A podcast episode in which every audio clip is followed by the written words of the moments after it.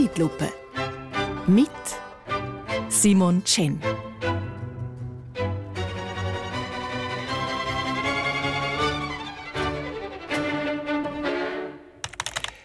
Lieber Chatbot, freust du dich auf deinen Konkurrenten Google Bard? Ja, ich freue mich sehr auf Google Bard. Es wird eine interessante Konkurrenz sein. Ich bin gespannt, was es zu bieten hat. Hm. Das ist die Antwort vom Chatbot ChatGPT vom Unternehmen OpenAI. Irgendwie schön, wenn die künstliche Intelligenz so intelligent, so sympathisch, so menschlich reagiert, nicht? Diese Woche hat Google nämlich als Reaktion auf ChatGPT, wo ja in den vergangenen Wochen für Furore gesorgt hat, ein neues Produkt präsentiert. Es heißt eben Bard und ist auch so ein Textgenerierungsprogramm, wo jetzt an Testpersonen ausprobiert wird und später dann für die Öffentlichkeit zugänglich ist. Es ist eine ähnliche Software wie ChatGPT, wo in wenigen Sekunden Inhalt nach Wunsch liefert. Gebrauchsanleitungen, Bewerbungsschreiben oder man kann eben einfach eine Frage stellen und er oder sie äh, oder es generiert, äh, generiert den Text, wo man auf den ersten Blick kaum von Text von echten Menschen unterscheiden kann. Äh, zum Beispiel habe ich den Chatbot gefragt, wann tritt Alain Berset zurück? Und die Antwort war, ohne Seich, Alain Berset hat angekündigt, dass er im Frühjahr 2021 als Bundesrat zurücktreten wird. Oh, das hat nicht einmal der Blick gewusst. Jetzt gibt es aber Einsatzbereiche, die ziemlich problematisch sind. ChatGPT kann dir nämlich zum Beispiel auch einen Aufsatz schreiben oder eine Zusammenfassung von einem Text. Während also nicht die Gymnasiastin Lara das langweilige Dokument über einen 30-jährigen Krieg durchliest und zusammenfasst, erledigt das der Chatbot und sie kann in dieser Zeit mit ihren Freundinnen chatten. An einigen Schulen in den USA ist darum die Nutzung von ChatGPT schon verboten worden. Und auch in der Schweiz schlagen jetzt die ersten Lehrpersonen Alarm. In Genf gibt es jetzt schon eine Weiterbildung, wo es um einen Umgang mit diesen plagiatorischen Hilfsmitteln geht. Es wird wahrscheinlich wieder mehr mündliche Prüfungen geben, wo man nicht beschissen kann. Und mehr Präsenzunterricht. Ausgerechnet der digitale Fortschritt, wo der Fernunterricht erst ermöglicht hat, zwingt einen jetzt wieder zu mehr Präsenzunterricht. Klar, wenn ein mittelmäßiger Schüler auf einen super Aufsatz abgibt, dann fliegt der Beschiss natürlich schnell auf. Aber irgendwann kann man sicher auch das Niveau vom Text voreinstellen. Der Liam aus der zweiten Sek gibt dann zum Beispiel ein, Schreibe mir einen Aufsatz über Klimawandel für einen Fünftklässler. Oder Zielnote maximal 4,5. Ja, es geht ihm ja nicht darum, dass er besonders gut abschnitt, sondern dass der Computer ihm die scheiß Arbeit abnimmt, damit er mehr Zeit hat äh, zum Gamen. So ein Chatbot hat übrigens eine Art ein Eigenleben, was tatsächlich auf eine gewisse Intelligenz hindeutet. Weil bei jedem Versuch mit der gleichen Vorgabe kommt etwas anderes raus. Klar, wäre ja doof, wenn der Lehrer von allen Schülerinnen und Schülern den topfgleichen Aufsatz überkommt.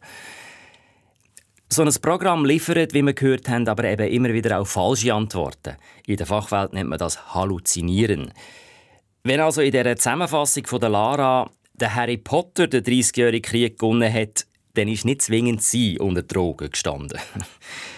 Und genau so ein peinlicher Fehler ist ausgerechnet bei der Präsentation von Bard die Woche passiert, sodass der Google-Mutterkonzern Alphabet zeitweise rund 100 Milliarden Dollar an Börsenwert verloren hat.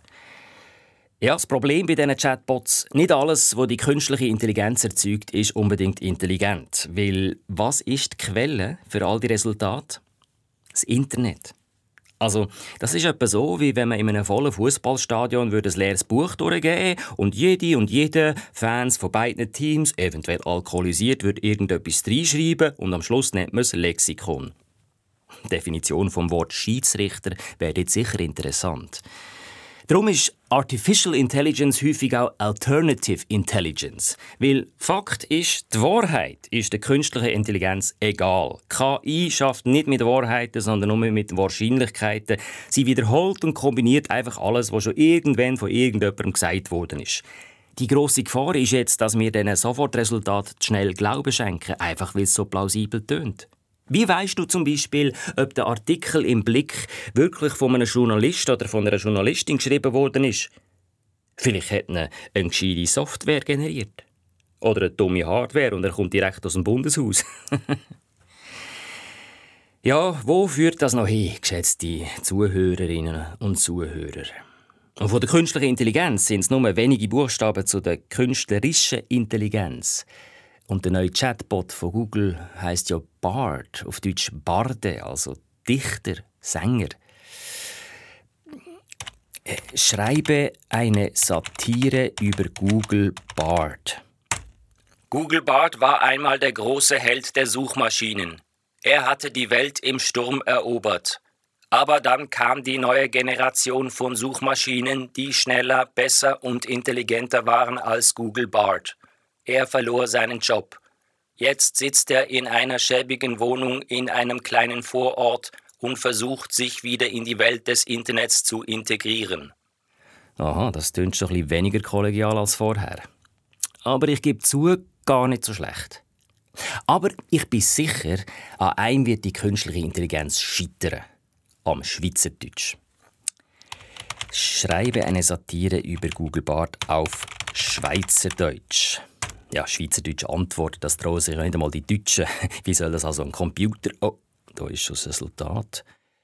Es ist ein Grüßli von Google Bart, auch Schweizerdeutsch.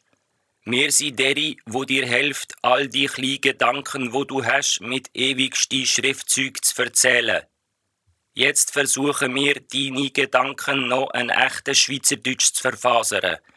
Bereite dich also auf ein bisschen mehr Gückel auf die Schreibtisch vor, aber bitte ohne zu schmellen. Ja. Ich glaube, das SRF kann hier vorläufig noch keine Einsparungen machen.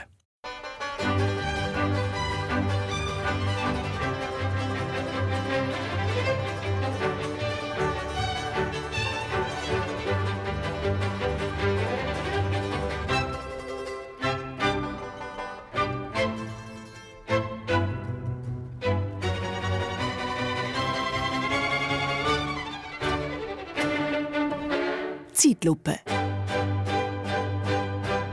Mit Simon Chen.